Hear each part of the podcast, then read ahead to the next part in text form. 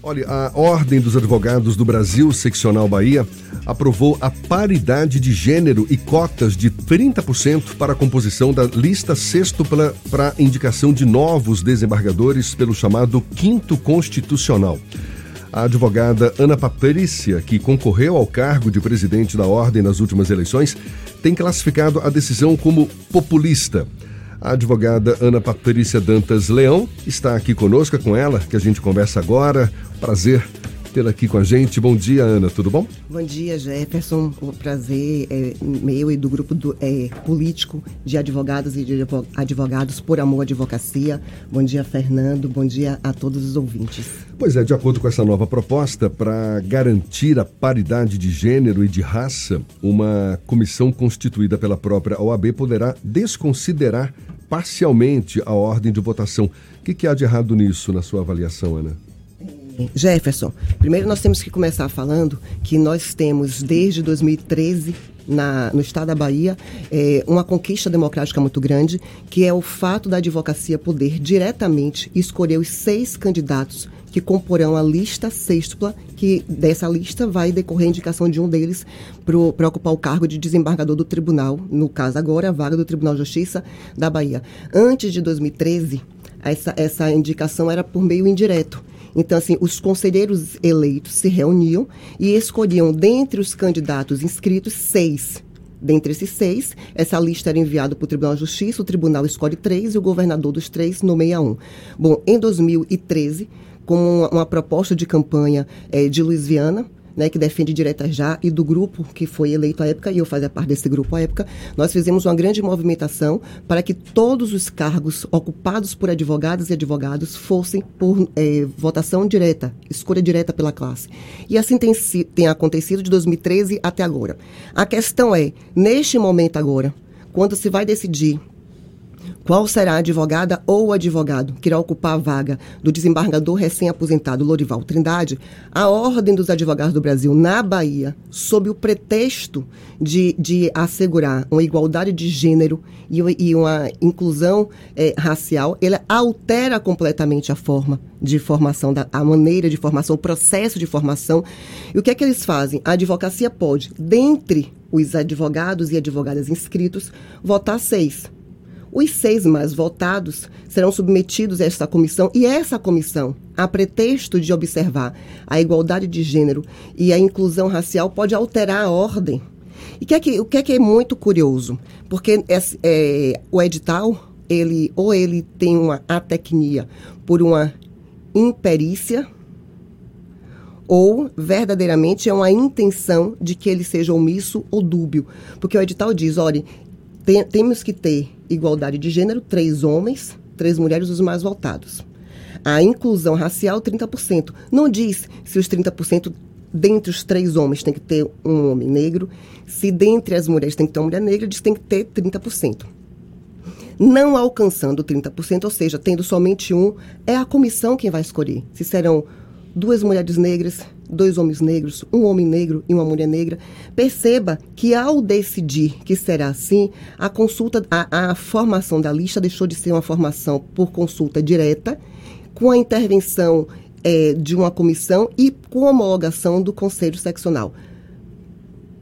É uma escolha política. Mas como resolver essa questão de observar a paridade de gênero, a equidade racial nesse processo? Veja, Jefferson, é, nós temos uma consciência cívica muito grande, uma responsabilidade social muito grande. Nós entendemos e compreendemos a importância de se observar a igualdade de gênero e a inclusão racial. Nós não estamos questionando isso. Nós estamos apoiando apoiando, inclusive, que haja essa observância em detrimento até, se for o caso, de algum candidato que não, é, que não seja homem ou mulher, enfim, para poder respeitar a igualdade de gênero e a inclusão racial. O que nós estamos questionando é o poder da comissão sem critérios objetivos, dizer qual será esse candidato ou esta candidata que vai fazer essa igualdade e essa inclusão racial. Porque, ao assim autorizar o conselho que uma comissão faça com homologação do conselho seccional, a consulta deixou de ser direta. E não sendo direta, tem uma consequência óbvia do provimento 168 do Conselho Federal. se o processo de formação da lista sextupla não é exclusivamente é, de consulta direta à classe, conselheiros não podem ser candidatos. Ou seja, um conselheiro da ordem não pode se candidatar se o próprio conselho pode modificar o resultado da consulta direta à classe. É esta a questão que nós estamos discutindo. Nós não discutimos igualdade de gênero. Nós não discutimos inclusão racial. O que nós estamos discutindo é se porventura o processo não é mais direto, conselheiro não pode ser candidato. E qual tem sido a articulação dos advogados que estão uh, confrontando esse critério adotado pela direção da OAB para contornar esse essa, esse imbróglio, digamos assim? É, Jefferson, é, é muito curioso que todas as, é, assim, a democracia é um discurso muito palatável. E as pessoas adoram democracia até chegar no poder. Quando chegam no poder, as pessoas querem efetivamente assim é, utilizar de manobras é, para é, para se manter no poder. E quando nós temos um processo de consulta direta à classe, obviamente que o Conselho, quando fez essa escolha em 2013, ele renunciou a uma parcela significativa do seu poder. Porque a escolha do futuro desembargador deixou de ser de um grupo restrito de, de colegas advogados eleitos e passou a ser de toda a classe. Isso compromete os candidatos com a advocacia, que é, um, é um, um, ganho, naturalmente, mas também tem uma perda de poder da ordem do conselho que deixa de influenciar diretamente. Quando a ordem faz essa mudança, o que ela está fazendo, ela está retornando para o conselho um poder que renunciou em 2013.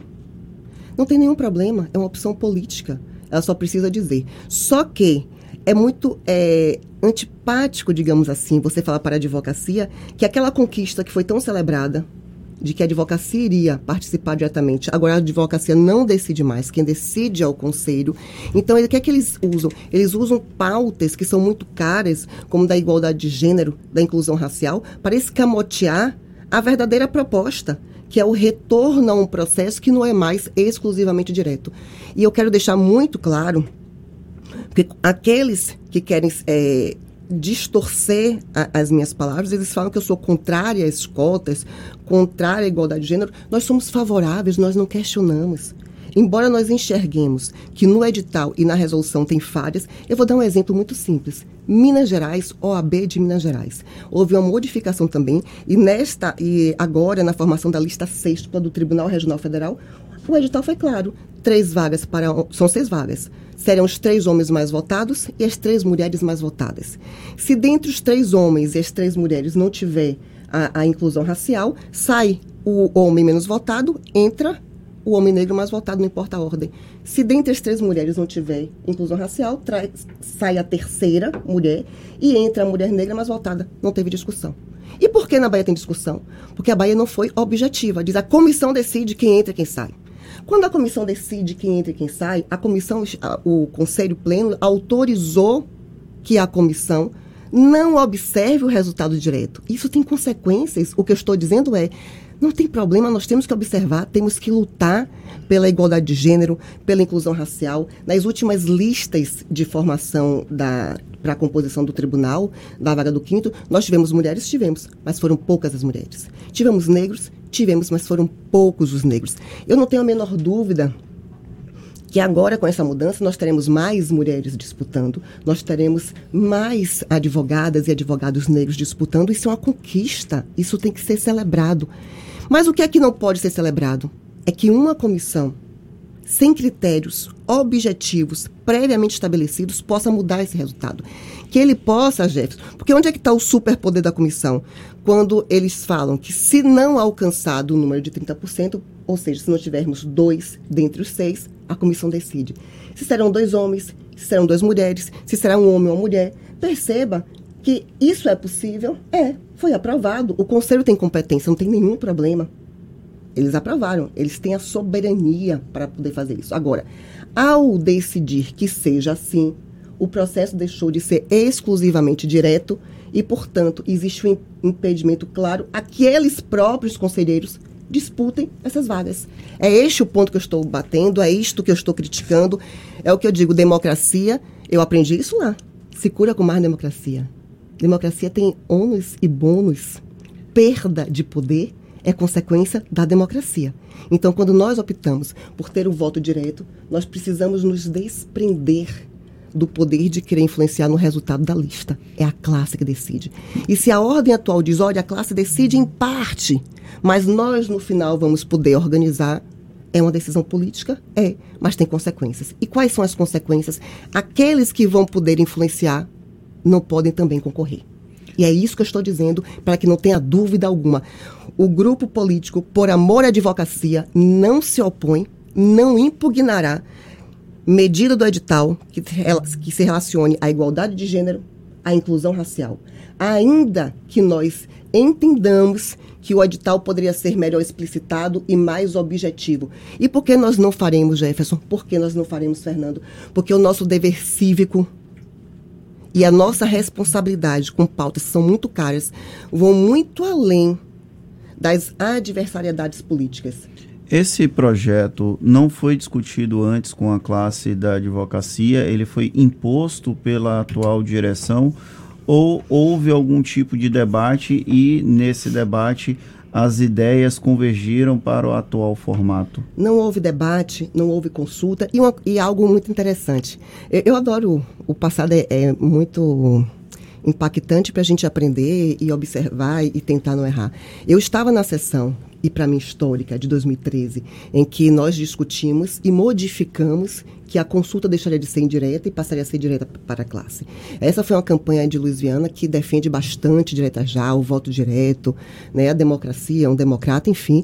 E foi uma proposta de campanha, mais uma vez eleitos, o próprio conselho teve um pouco de resistência naquele primeiro momento para poder se desprender do poder, né? Porque você decidir quem vai ser o, o, o desembargador e renunciar isso para que, para que a classe decida é, é verdadeiramente um ato de desprendimento em prol de um bem muito maior que a democracia. E eu me recordo estar na sessão, foi uma sessão muito polêmica, nós passamos um dia discutindo. Um dia inteiro discutindo. Esta sessão agora, em que houve essa aprovação, não durou uma hora. E não se discutiu a matéria principal, na minha perspectiva, porque é a que poderia suscitar dúvidas e discussões, que é o superpoder da comissão e a participação decisiva do Conselho. A pauta ficou sobre igualdade de gênero e inclusão racial. Jefferson Fernando, todas as vezes que querem passar um projeto antipático, eles botam uma pauta que as pessoas naturalmente e, e, e pelo momento que nós vivemos vão abraçar. Óbvio que nós precisamos de mais mulheres. Óbvio que nós precisamos que a advocacia negra participe. É óbvio, ninguém vai se opor a isso. O que nós estamos nos opondo é a mudança de um regime de escolha direta para um regime híbrido. E quero dizer, eu não sei se eu tenho tempo, mas eu quero dizer um pouco mais. Porque me incomoda muito, particularmente, é, que, que uma pauta tão cara seja o tempo inteiro utilizada como pano, é, fumaça, sabe? Fumaça para um, uma questão. Cortina de fumaça. Cortina de fumaça. Muito obrigada. Com uma cortina de fumaça para outras questões. Então, se você discute a questão do gênero, a, da inclusão racial, que é óbvio que nós precisamos, nós temos um, um, uma história de escravidão no Brasil, sabe? Que é ainda presente, um, um racismo estruturado, constante, diário. É, nós precisamos de políticas afirmativas, nós precisamos é, de medidas que, que tentem, ao menos, diminuir as diferenças. No entanto, no entanto, é, eu tenho para mim, como uma advogada que já estive no sistema e uma advogada que atua no dia a dia da advocacia, diariamente, inclusive, que a só o só estímulo a participação não é suficiente, porque o que nós precisamos, o que separa o homem da mulher, o branco do preto é oportunidade. Quando a ordem faz uma campanha para mais mulheres participarem, para a advocacia, mulheres e advogados negros participarem, tem que dar oportunidade. Porque, como eu disse antes, a democracia tem um preço. E o processo de consulta direta é caro. Nós temos um Estado de uma, de uma dimensão territorial absurda. Os candidatos precisam apertar a mão, Jefferson Fernando, da advocacia em Xorroxó, em Barreiras, Santa Maria da Vitória. A ordem tem que dar condições para que todos os, os inscritos se apresentem em condições de igualdade. Porque nós não podemos acreditar que todos são iguais, que todos têm o mesmo poder econômico. Mas a ordem que fala em igualdade de gênero, inclusão racial, já escolheu os seus candidatos e já está promovendo a eles e os outros que corram a Bahia. Então, nós estamos falando em um processo que você diz: venham, passem três, quatro, seis meses, um ano da sua vida tentando uma candidatura, deixando sua advocacia em parte ao lado, porque hoje nós temos igualdade, participação, mas a ordem não, não oferece condições de reduzir as desigualdades econômicas para que todos os candidatos possam, ao menos, ser conhecidos dos advogados da Bahia. Agora, esse problema, Ana, não é de agora. Esse problema é histórico da formação da lista sextupla a partir da campanha. A gente sabe, inclusive, dos custos para realizar a campanha. E a igualdade, ela nunca aconteceu.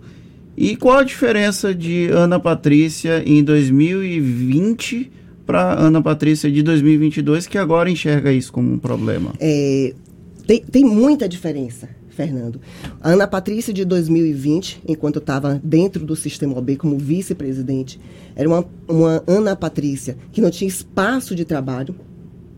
Eu passei de 2019 até 2021, Fernando, sendo a única diretora que não tinha função. A única diretora que não tinha uma função na ordem. Todos os diretores tinham função. A única função que a vice-presidente tem é de substituição do presidente no caso de impedimento.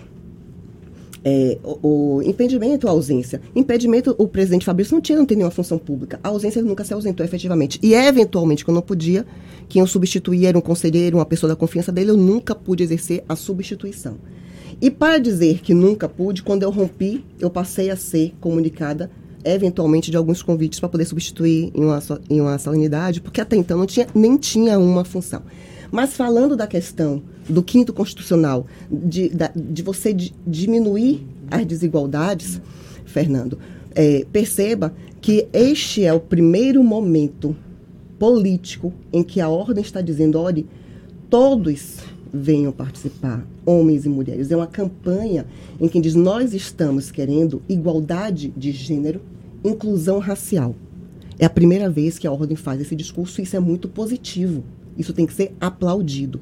O que eu estou dizendo é, a partir do momento que a ordem faz essa campanha, a ordem tem que dar, no mínimo, condições de diminuir as desigualdades.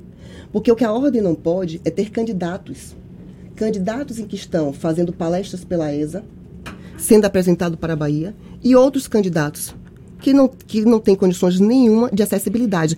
Veja, quer, quer fazer uma campanha realmente para poder diminuir as desigualdades, porque é, igualar não vai igualar nunca. Mas diminuir, nós podemos diminuir. Uma vez inscritos todos os candidatos, a todos que queiram, deve ser facultado participar de qualquer evento da ESA. Havendo qualquer simpósio, webinário, congresso, todos os candidatos querendo devem poder participar. E aí, aí eu vou avançar um pouco mais nessa discussão, Ana, porque você mesmo falou que a lista sextupla e até a lista tríplice, que foi escolhida pelo Tribunal de Justiça, já apresentava minorias representativas. Nós tivemos mulheres presentes na lista sextupla, presentes na lista tríplice, nós tivemos negros e, ou negras presentes também na lista sextupla e na lista tríplice. Porém, no momento da decisão, que cabe ao governador do estado, a maioria dos desembargadores oriundos do quinto constitucional continuaram sendo homens brancos. Sim. É preciso avançar esse debate. Sim. Você tem alguma proposta de como fazer com que essa pedagogia chegue também ao governador do estado, independente de quem esteja no cargo? Fernando, eu tenho uma crítica quanto ao processo de escolha do representante do quinto constitucional. Eu, eu entendo que esse tem que ser um processo que se inicie e encerre dentro da categoria profissional. Eu acho a interferência do poder executivo altamente nociva ao processo. Porque se é um representante da advocacia, tem que ser a advocacia quem deverá escolher o seu representante. Se é um representante do membro do Ministério Público, deve ser o Ministério Público quem deve representar.